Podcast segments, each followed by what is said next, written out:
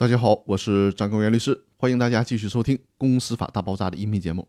这一期和大家探讨的话题是：国有股设置对外转让股权的条件，能排斥其他的股东吗？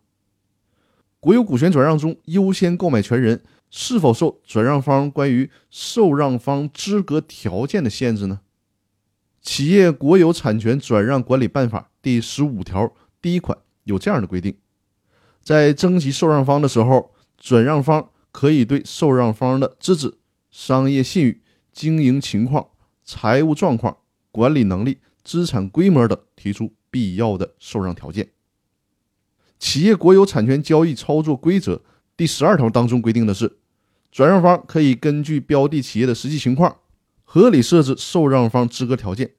受让方资格条件可以包括主体资格、管理能力、资产规模等。但不得出现具有明确指向性或违反公平竞争的内容。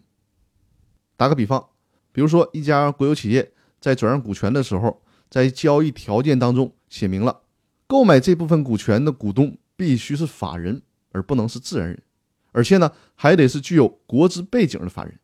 在这种情况下，也就是转让方在转让公告当中对受让方的主体资格、管理能力、资产规模等条件做出了限制。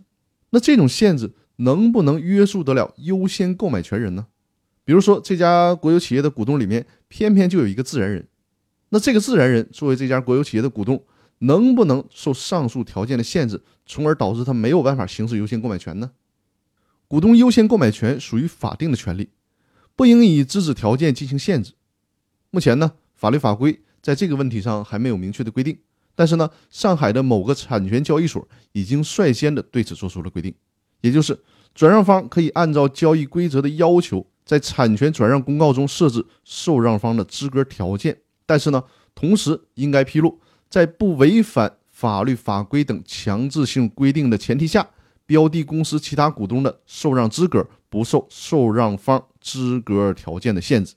也就是说，你转让股权设置条件可以。但是呢，这个条件不应该去限制目前该公司的其他股东，也就是说，不能通过这个条件去剥夺其他股东的优先购买权。但注意啊，这只是上海的某个产权交易所的规则。我们也说过了，在公司法司法解释四的法律条文当中呢，规定了同等条件可以参照产权交易场所的交易规则。所以说呢，我理解的就是在大体的原则上。还是应该优先的去尊重公司的现有其他股东的优先购买权，只有在其他股东不行使优先购买权的时候，才能按照公告中要求的特殊条件来筛选外人进入公司作为公司的股东。那以上呢就是今天分享的内容，更多内容我们下期继续，谢谢大家。